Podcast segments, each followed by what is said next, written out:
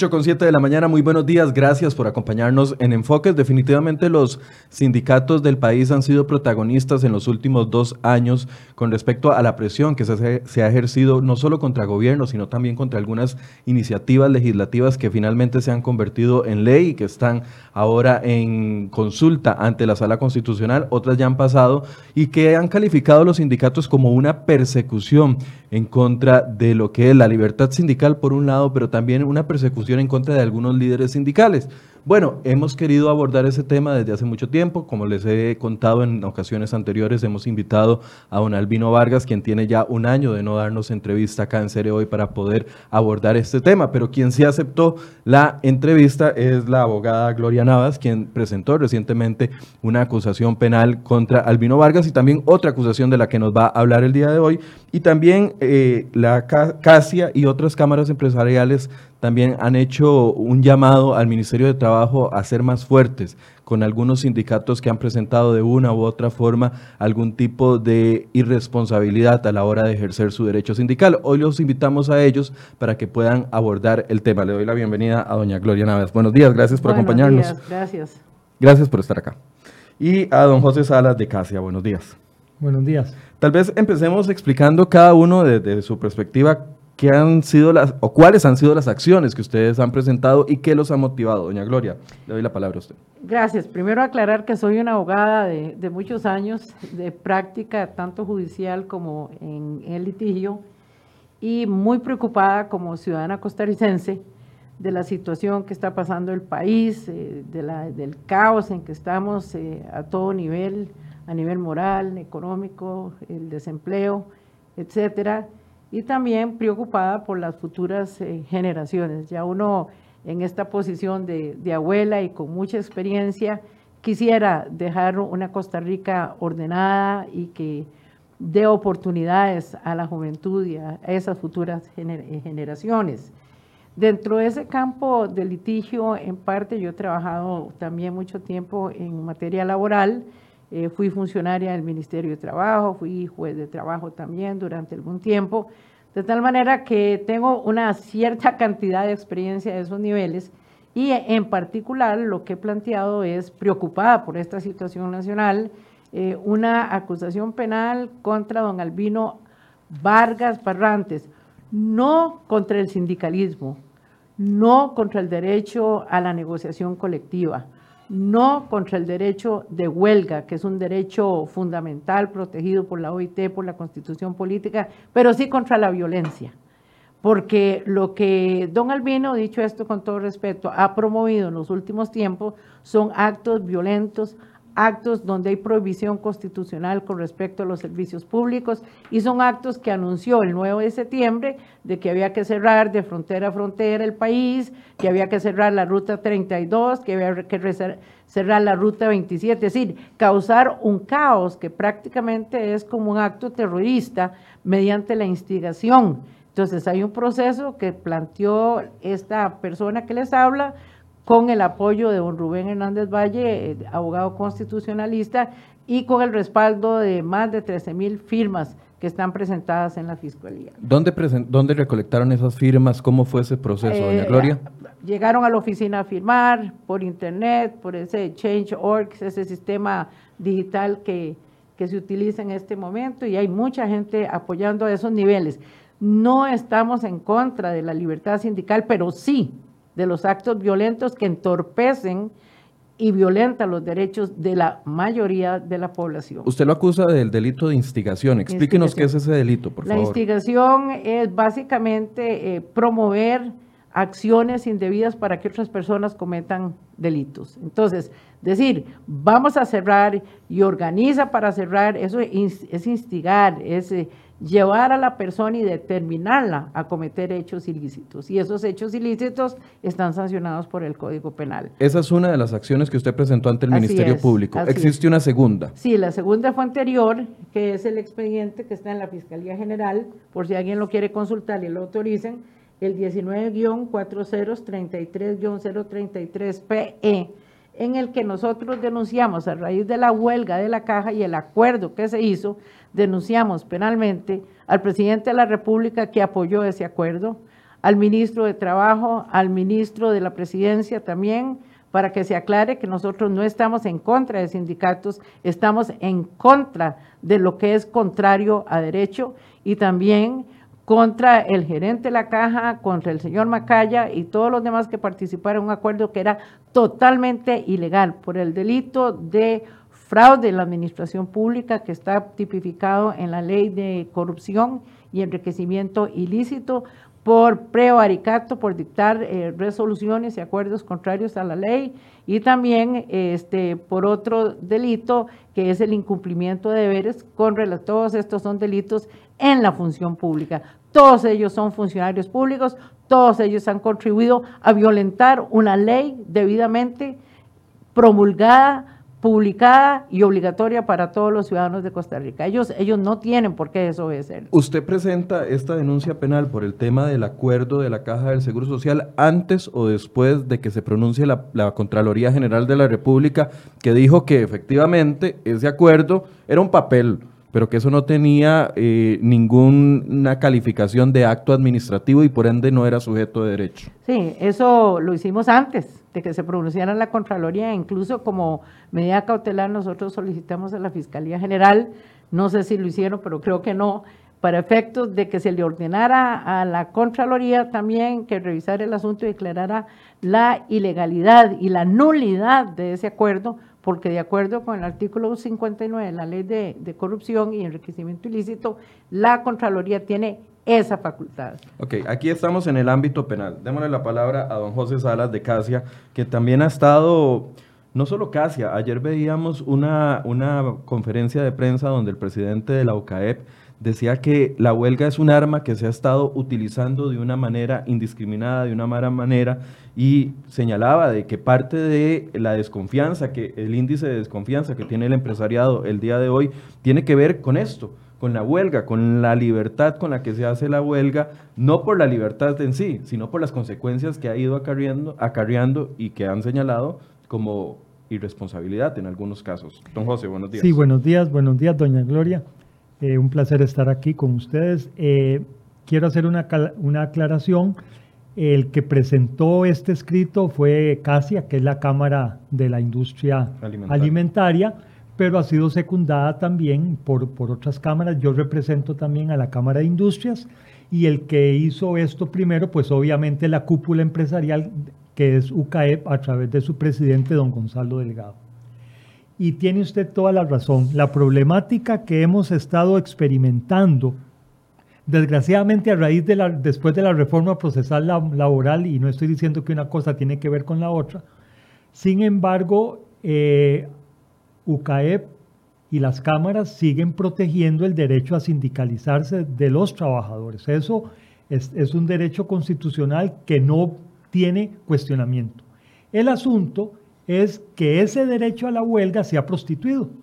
Y entonces únicamente, y lo vemos de un año para acá, se ha utilizado para eh, poner en jaque a un determinado sector sin mirar las consecuencias que esto acarrea, como lo dice doña Gloria, al resto de mortales costarricenses.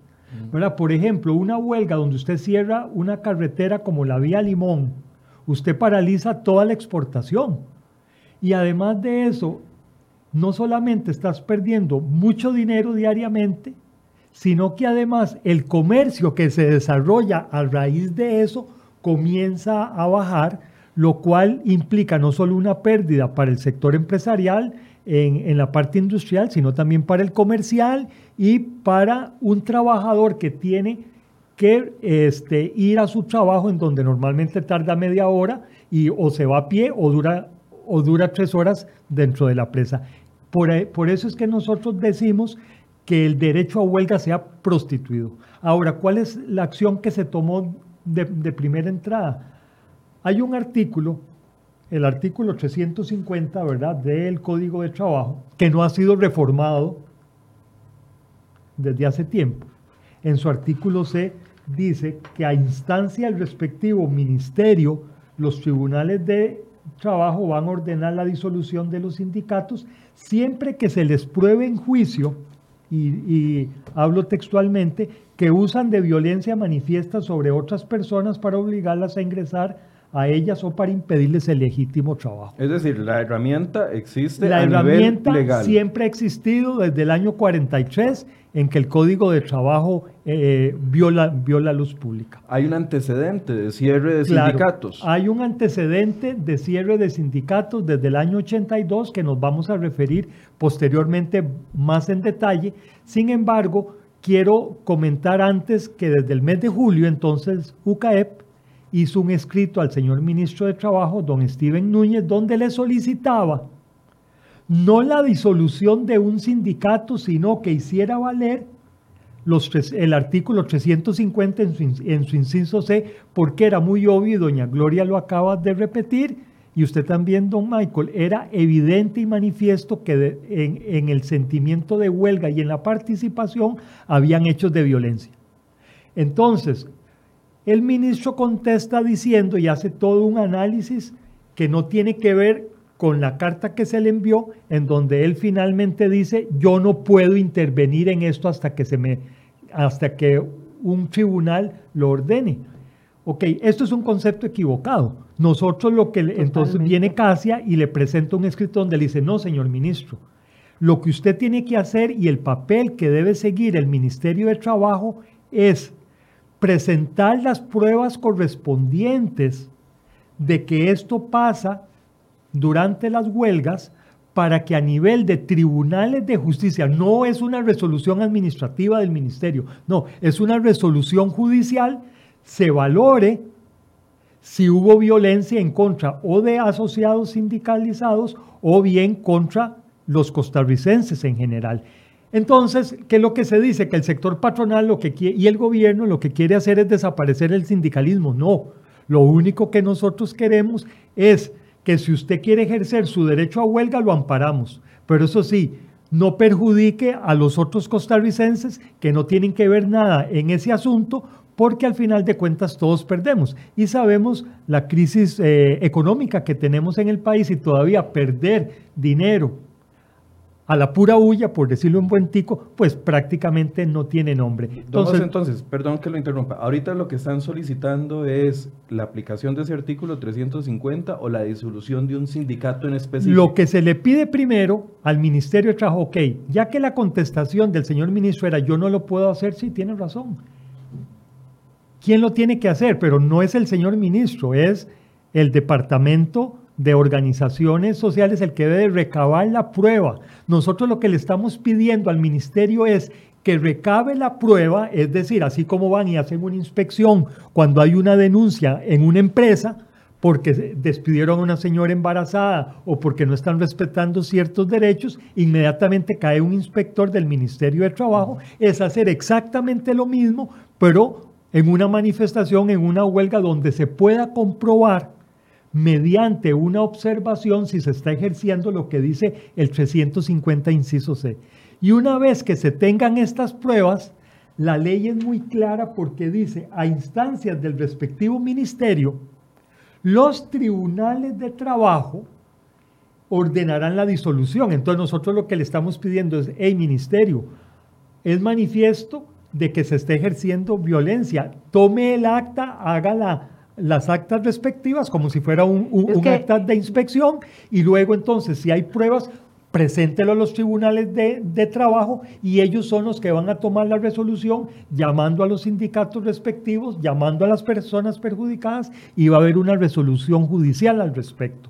Con base en esa resolución judicial es que se puede proceder a solicitar la disolución. Es que hay una cuestión aquí importante. Eh, el- por disposición legal, la autoridad para hacer la investigación es el Ministerio de Trabajo, a través del Correcto. Departamento de Organizaciones Sociales. Es decir, por un ejemplo, ciudadano no podría recabar No. la prueba, presentarla y decir hay violencia, entonces ejerza. No O No, es que ellos sea, tienen el la único que tiene el músculo para poder aplicar ese artículo Es el 350 ministerio. es el Ministerio de Trabajo. Eso es, ellos son los que tienen que intervenir, tienen que buscar, recabar la prueba, hacer las entrevistas, hacer los informes. Como la Contraloría General de la República cuando interviene y hace una investigación, hay una primera parte que la Contraloría hace.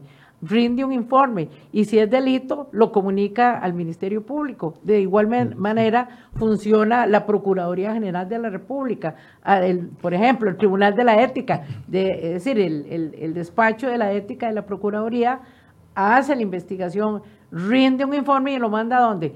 A la Asamblea Legislativa. La Asamblea Legislativa decidirá si es delito o no, si abre una comisión pero es que el particular no tiene autoridad para hacer esas investigaciones. Ahora, ¿por qué el Ministerio de Trabajo, a criterio de ambos, eh, no ha ejercido este derecho y además responsabilidad que tiene de, eh, de, aplicar ese artículo 350? ¿Será por conveniencia política? ¿Será porque siempre está sentado en las mesas de, de negociación para tratar de finalizar una huelga y a partir de ahí puede que se vea mal que por un lado esté negociando y por otro lado esté recabando pruebas? No sé cómo lo analizan ustedes.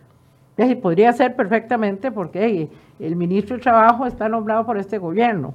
Este gobierno está sometido a una crítica fuertísima de la población en general.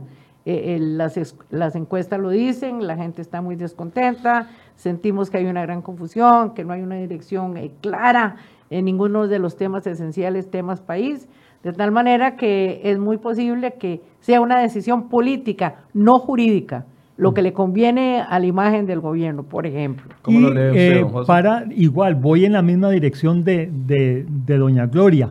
Sin embargo, eh, sí queremos eh, dejar bien claro a la opinión pública que el problema no solamente del gobierno de Carlos Alvarado, sino que vimos lo mismo en el gobierno de Luis Guillermo Solís y, igualmente hacia atrás.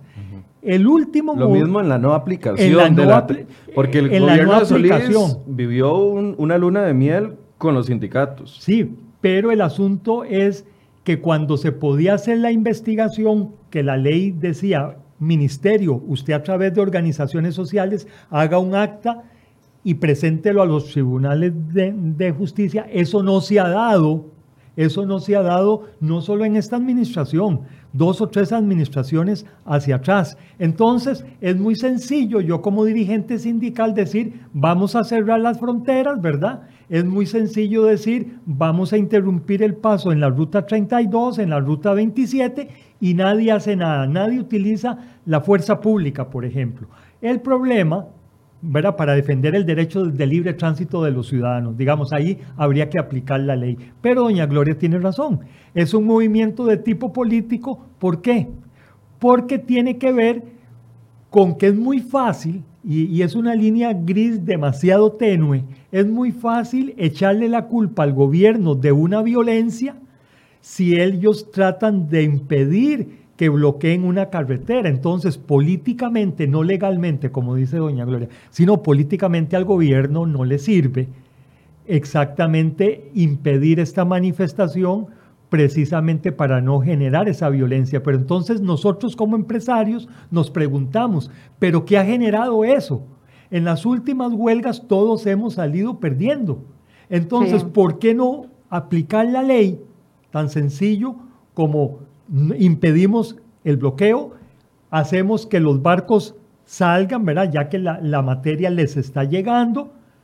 Y entonces es una situación de perder, perder. La única, la última por lo menos que yo me acuerdo, es en el gobierno de don Abel Pacheco, donde ante una huelga en Moín, ellos inmediatamente eh, metieron la fuerza pública para que eh, manejaran los, el equipo y se pudieran cargar los barcos. Creo que ahora, también pasó en la administración Chinchilla Miranda. El asunto es que ya ahora, de acuerdo a la reforma procesal laboral, y doña Gloria con tanta experiencia, si estoy equivocado, por favor, dígamelo, con la reforma procesal laboral usted no puede en un movimiento de huelga sustituir los trabajadores en huelga por otros trabajadores, ¿verdad? Porque entonces eh, la reforma dice que esto sí ya no se puede por porque es debilitar el movimiento Por eso ese código fue vetado en la época de Chinchilla y quien lo aprobó fue Solís con ese montón de defectos legislativos que había que corregir. Que ahora estamos e- pagando las consecuencias de arreglarlo. ahora están desesperados tratando de reformar eso y con una reforma que yo cuestiono en cuanto a la, en cuanto a la constitucionalidad. Ok,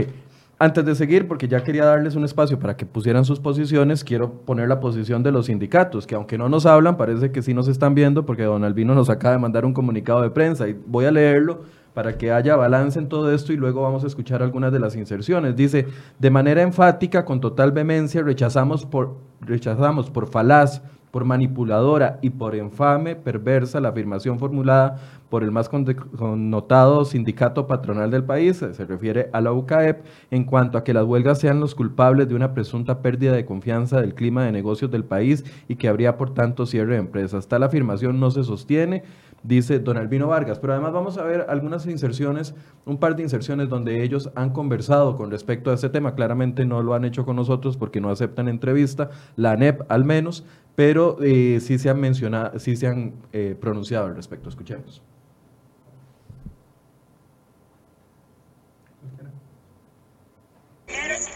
Y número uno, debe irse Edgar Ok, pues eso es lo que tenemos. No, sí, también, chicos, antes de que Ricardo diga lo que Si ya no se va decir, Edgar Mora, quiero que nos sepa vuelve que no solo, ama- no solo hablamos sobre lo, que estamos viviendo a nivel estudiantil, hablamos también sobre las muchas de complicaciones que está viviendo Costa Rica en este momento y estamos... Sí, eh, claro, estamos pero si era muy necesario hablar y además nosotros no, bueno, que no cometimos errores, no, no, no, hicimos las cosas lo hicieron bien, Y nada más que sus colegas de- decidieron no venir aquí, están en la fuente de hispanidad.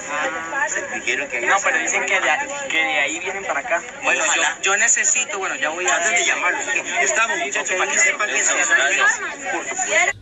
Bueno, pueden estar seguros de que no nos van a amedrentar, no nos van a asustar, no nos van a obligar a deponer esa actitud beligerante, esa, esa- ese compromiso de lucha que hemos tenido durante todos estos años. Nosotros somos una organización que nacimos, crecemos siempre en la lucha social y vamos a seguir en la lucha social porque no son ni las cámaras empresariales ni son las personas que quieren eh, ganar protagonismo los que nos van a impresionar y nos van a amedrentar. Vamos para adelante, compañeros y compañeras, tengan la seguridad de que esta representación sindical va a estar siempre presente en la defensa de los derechos de todos los trabajadores y de todas las trabajadoras de Costa Rica.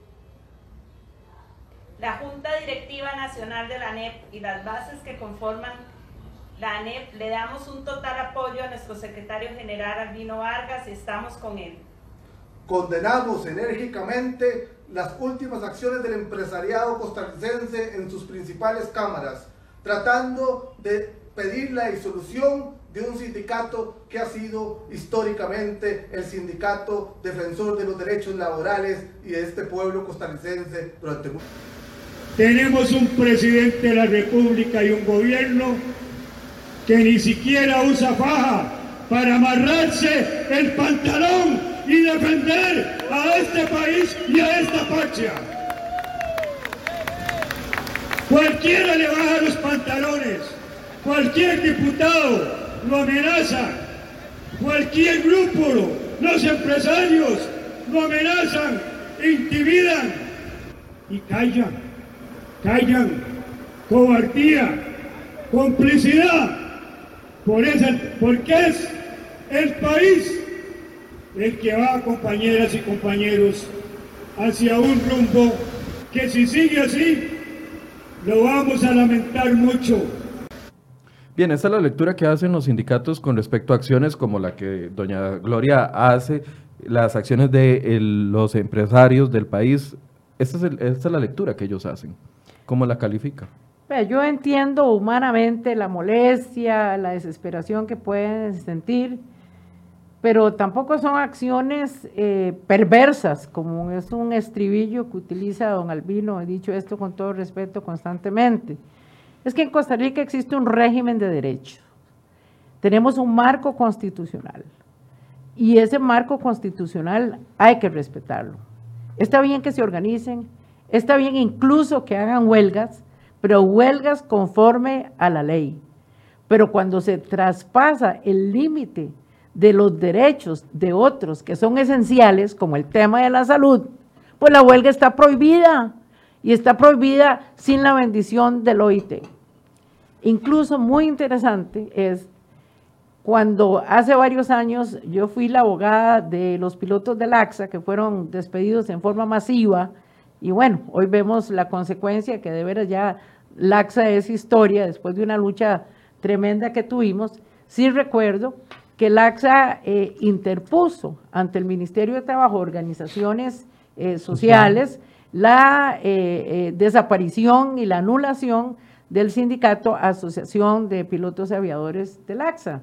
Nosotros lo peleamos, lo discutimos y no se logró establecer ningún hecho que fuera delictivo de parte de los huelguistas, de los pilotos, e incluso eh, archivaron el expediente. Nosotros afrontamos esa situación porque estamos en un régimen de derecho y nosotros no podemos pasar esos límites. Y si pasamos esos límites, entonces entramos en el quebranto a las garantías constitucionales y muchas de esas garantías constitucionales tienen la protección del derecho penal. Eso es lo que la gente tiene que entender. Esos discursos son populistas y se entienden porque son discursos dirigidos a las masas y a una cantidad de intereses que se justifican en unos casos y en otros casos no se justifican. Pero acusar a las cámaras de ese tipo de actitudes, yo creo que es una falsedad, ¿verdad? Y tampoco que me vayan a acusar ahora de que las cámaras me están pagando. Eso es lo que le iba a preguntar. ¿Usted trabaja en este momento para las cámaras, para presentar estas dos denuncias penales? Lo, pido, le, hago la pregunta porque claramente en los comentarios hay gente que piensa eso. No, la gente, eh, ellos no creen que haya gente de buen corazón y preocupados por Costa Rica, por las futuras generaciones, y nosotros estamos tratando de levantar un movimiento ciudadano, de fortalecer a la sociedad civil, toda aquella que no tiene representación. Aquí los únicos que tienen prácticamente capacidad convocatoria son los sindicatos. Y en una democracia tiene que haber capacidad convocatoria de otros grupos, y eso es lo que estamos tratando de levantar, pero es por amor a la camiseta, que les quede muy claro. Sí, este... Eh, Ellos los ven a ustedes como los enemigos. Sí, a mí me llama mucho la atención en las declaraciones que ustedes acaban de pasar. Si, si, ustedes se dan cuenta, todo es contra las cúpulas empresariales, todo es contra las cámaras, todo eso es contra los empresarios. Pero eso es una cortina de humo. ¿Por qué? Bueno, porque el sector empresarial privado es el que provee el 80% de los empleos en Costa Rica, para empezar. Y segundo, te hablan de lo malo que son las cúpulas empresariales, pero ellos no están fijándose o no, o no hablan de lo que le están ocasionando a los costarricenses con estas protestas. Y con estas protestas en un sentido que no llevan ninguna, que no llevan ninguna dirección. O sea, si hace un año protestaron por la reforma fiscal, ahora por el acuerdo, y siempre van a seguir protestando con algo, que tienen todo su, su derecho, pero entonces uno se pregunta, ¿por qué los malos siempre tienen que ser los empresarios? Así como hay empresarios malos, hay trabajadores malos, eso todos los, lo sabemos, pero el 99% de los trabajadores son buenos y el 99% de los empresarios son buenos. O sea, a mí me gustaría y el 75% de todas las empresas en Costa Rica son pymes. A mí me gustaría estar en el pellejo de un empresario que hoy jueves tiene que pagar su planilla mañana, que no tiene el dinero para pagarle a sus trabajadores, que tiene que ir a pedir prestado y que además tiene que hipotecar su casa, etcétera, etcétera. Estos no son privilegios, estos son puntos que usted no los ve cuando se deja decir en público que es que las cúpulas empresariales no sirven, que es que están actuando y están dándole, eh, jugándole, eh, haciendo el juego muñeca con el gobierno. Por favor, como dice doña Gloria, el sector empresarial está por proveer mejores trabajos. ¿Por qué es pecado aquí hablar de que el sector empresarial lo que pide es productividad? ¿La productividad para qué sirve? Para enriquecer a los empresarios, no solamente para tener mejor calidad de vida para los trabajadores, para aumentar los puestos de trabajo, porque el asunto y en el que nadie está hablando, ¿verdad? Y yo no he oído hablar a ninguno de los que están ahí, bueno, hacemos huelga con una disque federación de estudiantes de secundaria, ¿verdad? Que, que, nos gustaría saber si el ministerio la, la, ha consolidado, ¿verdad? Porque el Ministerio de Educación Pública dice que no es representativo y sin embargo hacen una negociación. Sí, hacen una negociación con ellos, ok, pero a esta federación si es válida o no, ¿no le sería mejor decir, hey, empresarios, coordinemos cómo hacemos para que los 60 mil nuevos puestos de trabajo que hay que crear, ayudémonos para crearlos, porque con la desaceleración económica no se están creando, ¿verdad? Estos puestos de trabajo. Y entonces, esos primeros que van a trabajar, que tienen, que ya se graduaron de una universidad, de un colegio técnico del MEP o, de, o del INA, de ahí no encuentran, no encuentran trabajo. Eso no es un pecado mayor que irse a atar a la Asamblea Legislativa por un proyecto de educación dual y al final de cuentas lo que está tratando de hacer es mejorar las condiciones para que esos nuevos 60 mil empleos que se deben de crear eh, en Costa Rica por año para que los primeros tengan trabajo, se logren. Ah, ah, estamos en medio de un pulso de poder entre sindicatos, gobierno y clase eh, empresarial y los secuestrados somos los ciudadanos. Lo pregunto con todo respeto, porque eh, cuando uno hace el antecedente de lo que vivimos en la administración Solís Rivera, y le va, a poder, le va a pedir a mis compañeros que pongan un par de fotos que son de todos conocidos, pero que es importante recordar. Eh, una de ellas, no sé cuál me van a tirar primero. Las tenemos. Bueno, ya casi, las, ya casi las vamos a tener, pero es recordando cuando el PAC en la administración anterior llega y hace, firma este acuerdo con el Frente Amplio, con los sindicatos en el Teatro Nacional, levantando todas las manos eh, juntos. Esto es previo a que se levantara la reforma del veto. Y el día de la reforma, cuando, cuando Luis Guillermo Solís Rivera levanta el veto a la reforma procesal laboral, eh, recuerdo muy bien porque yo trabajaba en Repretel en ese momento y una cámara de Repretel estaba encendida antes de que empezara la conferencia de prensa y Albino nada más levantó el teléfono y dijo, dice Mariano Figueres que salud previo a que ellos anunciaran el tema. O sea, había un matrimonio entre la administración Solís Rivera y los sindicatos. Había un matrimonio entre el PAC y los sindicatos, de donde salen muchas de sus bases. Y ahora al llegar Carlos Alvarado con una posición distinta, obligado por las circunstancias o no, estamos, que estamos quedando nosotros en el medio. Sí, por eso esos, esos métodos que se utilizan, dicho esto con todo respeto, son eh, perversos son eh, simulados porque en realidad lo que pretenden es eh, extorsionar de alguna manera. Cuando hacen la huelga de la caja, por ejemplo, y el mismo presidente Alvarado lo dijo, y no lo estoy defendiendo, pero dijo, es que tenemos una huelga por medio, gente enferma, eh, citas que están canceladas, y aparentemente creo que en la Nación Digital dijeron que eran 172 mil citas canceladas en ese movimiento.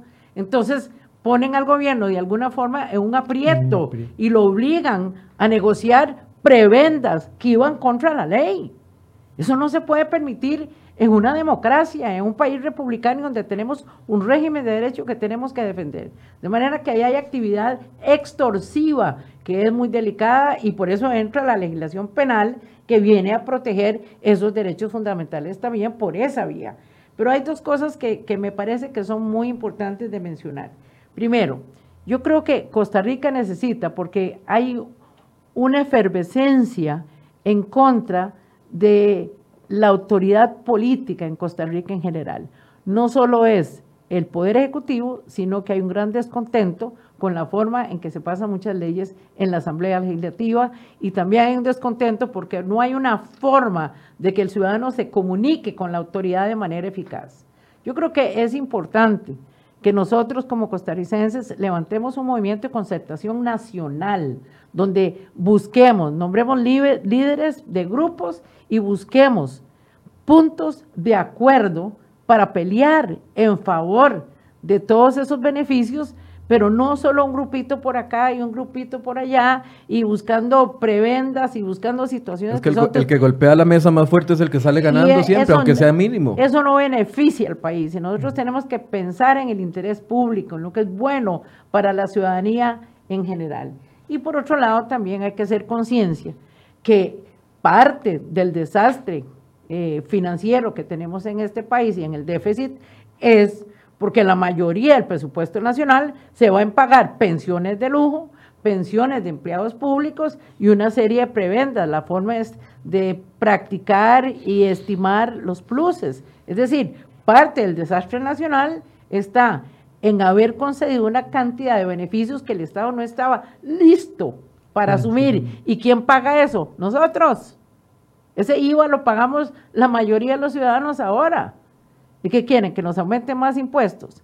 Y aquí quien está mandando con todo respeto y, le estimo mucho y la admiro es doña Rocío. Ella es como si fuera la presidenta del país. No, no oímos la palabra del presidente. Pero en suma, lo que estoy indicando es que tiene que haber un movimiento de concertación nacional, que se oiga la voz de todos los ciudadanos, no solo de un grupo que utiliza incluso esos métodos extorsivos, ¿verdad? Eh, sí, eh, Michael eh, y doña Gloria, se nos pedía al principio de, esta disertación, ok, ¿han habido ejemplos de disoluciones? Sí, este, de disoluciones de sindicatos. Y fue en el año de 1982, siendo la ministra de Trabajo doña Estela Quesada y posteriormente don Germán Serrano Pinto. En ese momento se, pidió la, disolución del Sindicato de Trabajadores Agrícolas y de Plantaciones de Pocosí y de Guásimo, precisamente por haber eh, utilizado la violencia en una de sus eh, huelgas. Y transcribo literalmente lo que dice esa sentencia.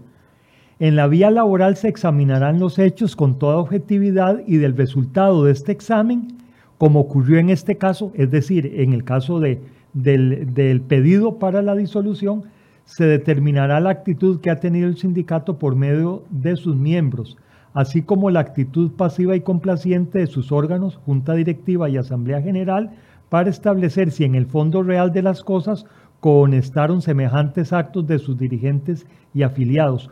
¿Por qué eh, transcribo literalmente parte de esa resolución? Porque una de las tesis que, que se tiene es de que por qué usted, porque un, sin, una persona sindicalizada comete un acto de violencia, ¿por qué se va a castigar con la disolución de todo el sindicato? Que sería igual a que si un empresario no paga cargas sociales o, le, o no paga los impuestos como debe de sus empresas, también tendrían la necesidad de disolver la Cámara a la que representa o disolver la empresa que maneja. Ok, es que el punto no es este. El punto es que este hecho de violencia tiene que ser no porque José Salas lo vio, sino que la ley es clarísima diciendo, hey, usted, Ministerio de Trabajo, a través de su departamento de organizaciones sociales es el que tiene que tener el acta donde demuestra que sí la hubo, ¿verdad? Y es obvio que si una persona o un grupo de personas participan en una huelga que es llamada por un, a, ser ejercida por un grupo sindical, pues obviamente usted no le puede decir a través de un acuerdo de la junta directiva, vamos y hagamos violencia, eso usted nunca lo va a tener, pero esa participación ¿Qué es lo que demuestra? Lo que demuestra es que el sindicato está de acuerdo con que esa manifestación se, realice, aunque obviamente específica no le dice a sus miembros hagan violencia. Sin embargo, por eso el ministerio tiene esta obligación. Que es difícil atribuir eh, responsabilidades directas, porque, a ver, veamos el ejemplo de lo que pasó en, el plantel de Recope durante la huelga del año pasado, donde hay hay un sabotea uno de los empleados que estaba sindicalizado, sabotea una de las eh, plantas de gas, generando una, si esa cosa explotaba era, era terrible, ¿verdad? Se le aprende en flagrancia, se le condena y eventualmente eh, un juez de, ah, me parece que de apelaciones, eh, disuelve la, la sentencia y ordena un nuevo juicio. O sea, son cosas que son difíciles de demostrar y aplicarle eso del individuo hasta el sindicato si, si fue difícil eso, que era tan obvio, ahora que más, más, difícil aplicárselo, digamos, demostrar de que es por una acción de un sindicato. Ok, pero entonces aquí esto fue lo que planteó Casia, fue lo que desde el mes de julio ya eh, la carta que le envió UCAEP al señor ministro de Trabajo, por eso es que se plantea, porque es que la ley es muy clara. Y sí, yo, si José Salas participa en una marcha y yo represento a una cúpula empresarial, pues obviamente si yo cometo actos de violencia, o sea, eh, eh, si la cúpula fue la que convocó y yo hago esta violencia, pues obviamente... Tiene que hacerse responsable. Tengo que hacerme responsable, pero la ley es tan sabia que dice, hey, a instancia de un perjudicado, no eleva esta instancia a nivel judicial, sino que lo tiene que hacer al ministerio. Y es obligación del Ministerio de Trabajo investigar esos hechos.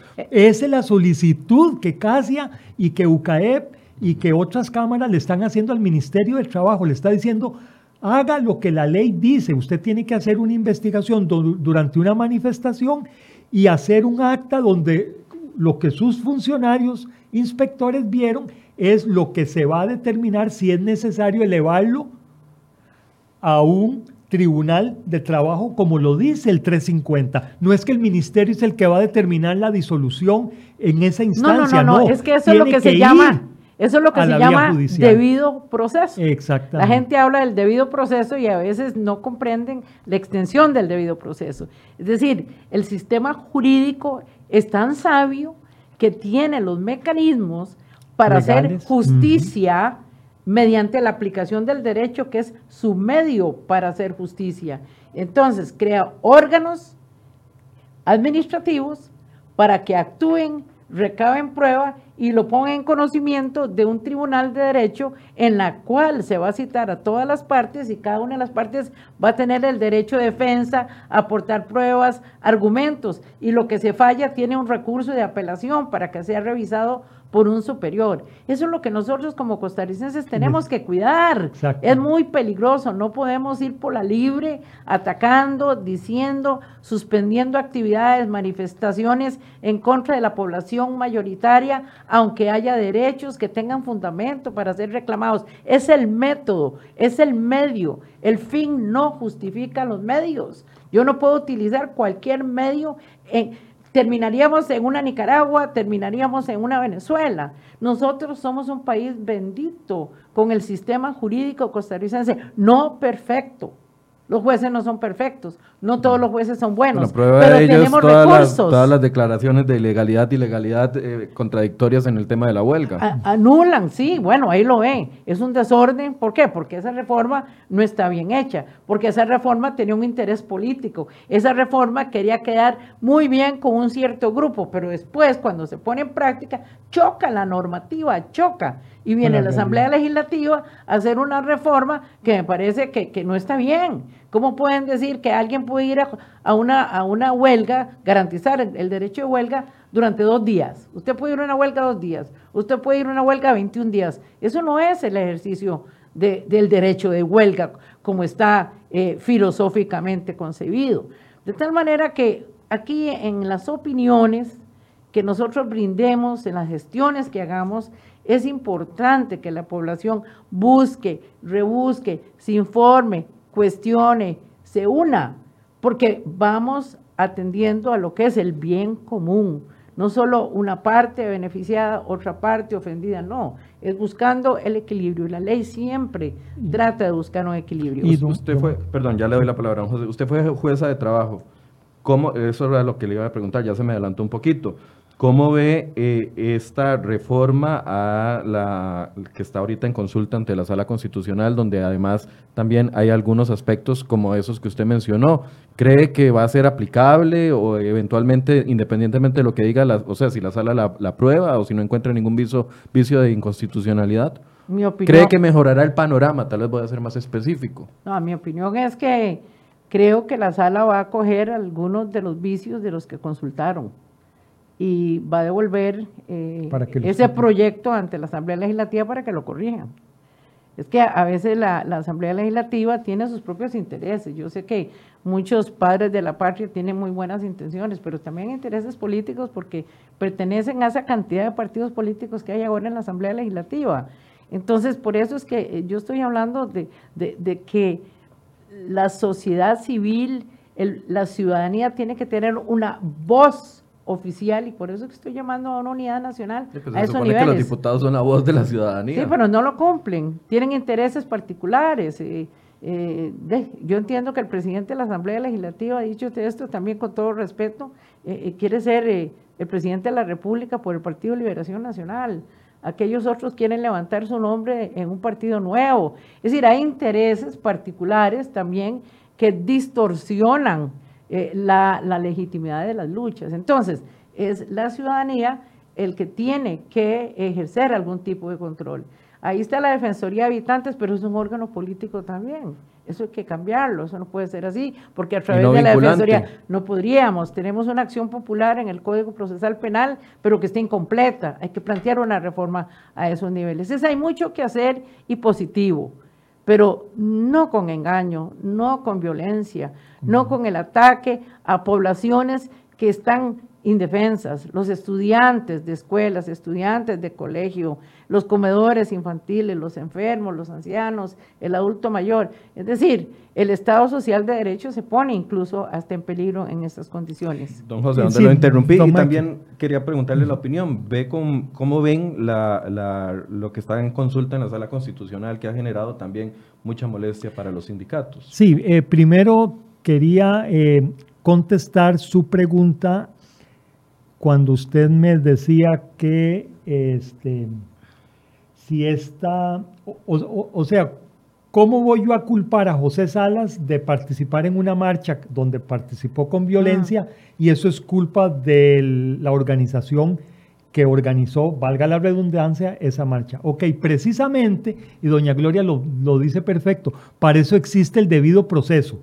En los tribunales, los tribunales van a llamar a las partes involucradas, van a determinar si las pruebas presentadas por el Ministerio de Trabajo son las correctas o no, se va a poder alegar si están bien, si están mal, se va a poder defender el sindicato, se va a poder defender las personas las partes involucradas, así que por ahí uno confía en el Estado social de derecho que tenemos en Costa Rica. Así que por ahí a mí no me preocupa, ahí es donde se, se ventila todo. Eso sí, con una resolución judicial, que como dice también doña Gloria, tiene apelación, si al final se logra determinar que sí hubo violencia eh, equiparada con el 350, inciso C, hay que hacer lo que, hizo, lo que hizo el ministerio en el año 82, que ya con la resolución de última instancia de sala segunda, con esa resolución ellos disolvieron ese sindicato. ¿verdad? Y eso es lo que nosotros como cámaras empresariales exigimos. Exigimos que se respete la ley, ¿verdad? Y por eso en estos momentos la bola está de parte del Ministerio de Trabajo. ¿Por qué? Porque ya se le dijo claramente, vea, vea la resolución del año 82, vea la resolución, bueno, que pasó ahora el 2 de agosto, eh, eh, en, esa, eh, en esa época, a principios de agosto, las dos resoluciones de la sala constitucional, donde le dijo, policía, usted no hizo absolutamente nada para impedir, para, para impedir los bloqueos. Esa llamada de atención es la que nosotros también estamos metiendo dentro de esta propuesta, porque definitivamente no podemos quedarnos con los brazos cruzados y ver que siguen bloqueando, que sigue habiendo violencia y no llegamos a nada. Ahora, al respecto, y, con esto termino para contestar su pregunta, para contestar su última pregunta. sobre qué opinión tenemos sobre el proyecto de, de huelgas. Ok, dos cosas. Primero, desde el año 43, las huelgas en servicios esenciales están prohibidas, para empezar. Entonces, la lista taxativa sí era necesaria. Eh, la lista taxativa se lo voy a responder con una contestación que parece evasiva, pero no es así. En otro programa que participé la semana anterior, yo dije esta frase que me parece que resume lo que yo no quiero que pase. Yo no quiero que a raíz de decisiones judiciales estemos sacando leyes que parchan el conjunto de leyes de la República, o sea, huelgas en servicios esenciales eh, o el, huelgas y sus procedimientos, que fue lo que se consultó a la sala a, la sala constitucional debido a que se hizo, a que cuando se hizo la reforma procesal laboral todos creíamos que era blanco y resultó que la interpretación no era blanco, sino que era gris. Y entonces eh, hacemos una ley para quitar esos, ese gris y transformarlo en blanco, pero el país no puede prestarse a estar parchando y parchando y parchando sobre interpretaciones, porque entonces nos volvemos una espiral de sacar leyes para parchar cosas. Y al final resulta que ¿qué ganamos? no ganamos nada por el tiempo en que se dura. Sin embargo, nosotros desde el sector empresarial obviamente sí apoyamos este, este, este proyecto de ley de, las huelgas y, y sus procedimientos, por lo menos para dar una luz clara de qué es lo que se debe de hacer. Y sí, concuerdo con doña Gloria, 21 días o dos días, sí, pero recuerden lo que yo dije al principio, el problema es que el derecho a huelga se ha prostituido. Y entonces, si el derecho a huelga se ha prostituido, usted le tiene que poner parches para que, para que sea menos prostituido, si lo queremos ver desde ese punto de vista. Entonces hay que tener mucho cuidado y hay que alertar mucho a los señores diputados. Vea, el país no está para hacer parches de parches de parches en leyes, está para hacer leyes que vean hacia el futuro. Vea otra ley que está siendo cuestionada en este momento, la entrega del ROC, ¿verdad? Una de, de las más sabias decisiones que los diputados tomaron en el año 2000 fue la ley de protección al trabajador. Y entonces ahora los que se están pensionando en estos momentos no solo reciben una pensión de la caja, sino que además reciben algo más de, eh, de sus ahorros.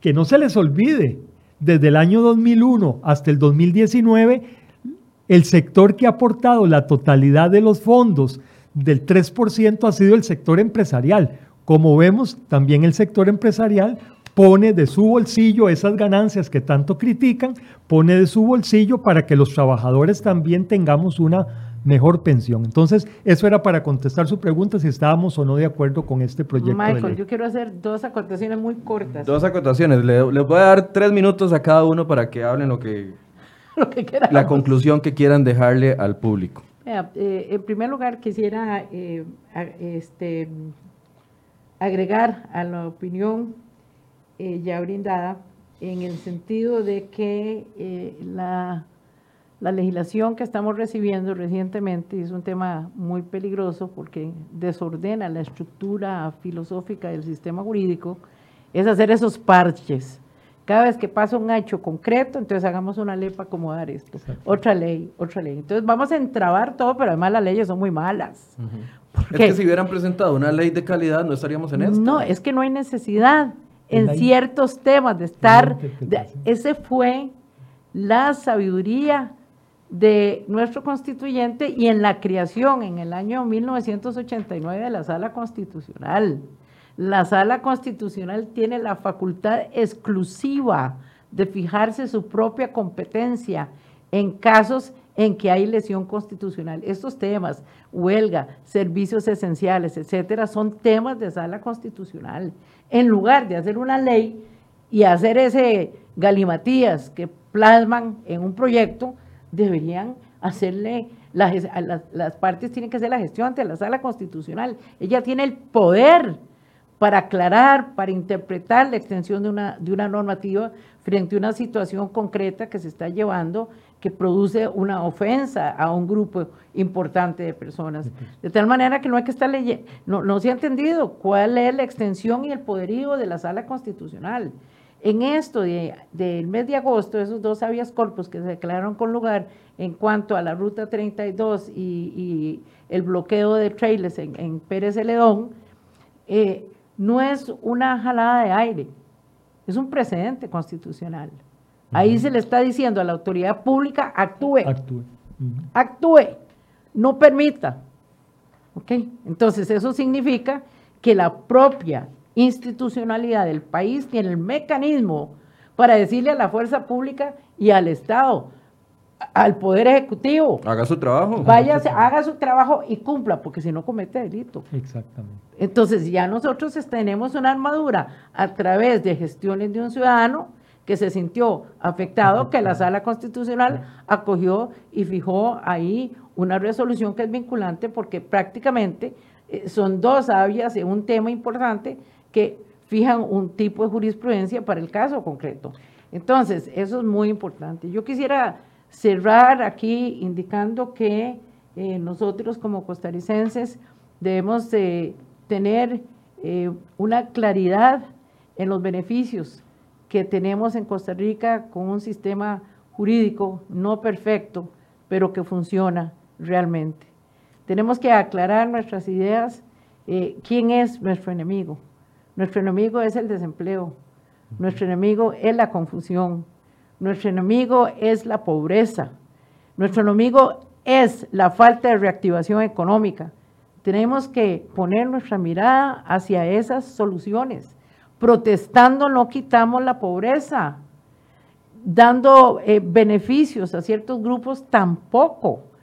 También el pueblo es el que está pagando los impuestos en este momento. Con el IVA nosotros estuvimos en contra del IVA durante mucho tiempo, pero después indagando y explicaciones que recibieron, se nos entendimos y logramos eh, aprender de que si no había una colaboración nacional, este país iba a quebrar. Entonces nosotros tenemos que vigilar ahora en qué se van esos impuestos, que no estén ampliando el tamaño del Estado, que, que no se gaste donde son cosas que en este momento no son esenciales para el país. Toda esa vigilancia tenemos que hacerla para hacer cumplir los parámetros de esa ley.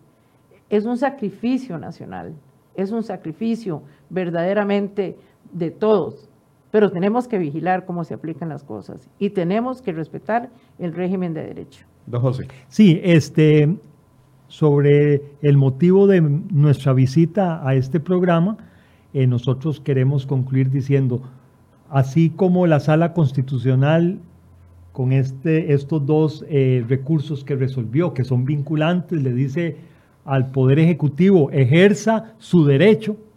Nosotros también queremos, por eso fue que le solicitamos al Ministerio de Trabajo, vea, tiene que ejercer lo que la ley en el 350 le dice, recabe las pruebas necesarias. Nosotros no estamos diciéndole vaya y acuse de una vez al tribunal, no, vaya en manifestaciones, recabe las pruebas y preséntelas. Es decir, que la ley se haga cumplir. Eso en primer lugar. Y esa es la posición por la cual Casia presentó este documento. En julio, EUCAEP también se lo había presentado al señor ministro de Trabajo. Y el otro, de conclusión, los ánimos están muy caldeados, ¿verdad? O sea, la diferencia entre que se venga una ola de violencia debe de ser muy poca. Eh, hay que llamar a la calma, o sea, no es a través de zafarranchos ni de insultarnos, ni de burlarnos de, la otra persona, del contrario, como vamos a solucionar esto. Gracias a Dios tenemos un Estado social de derecho donde las leyes, bien que mal, nos dicen por dónde ir. Lo único que estamos pidiendo, aplíquenlas nada más, pongámonos de acuerdo. Y finalmente pensar que en una situación como la actual cada uno tiene que ceder una parte.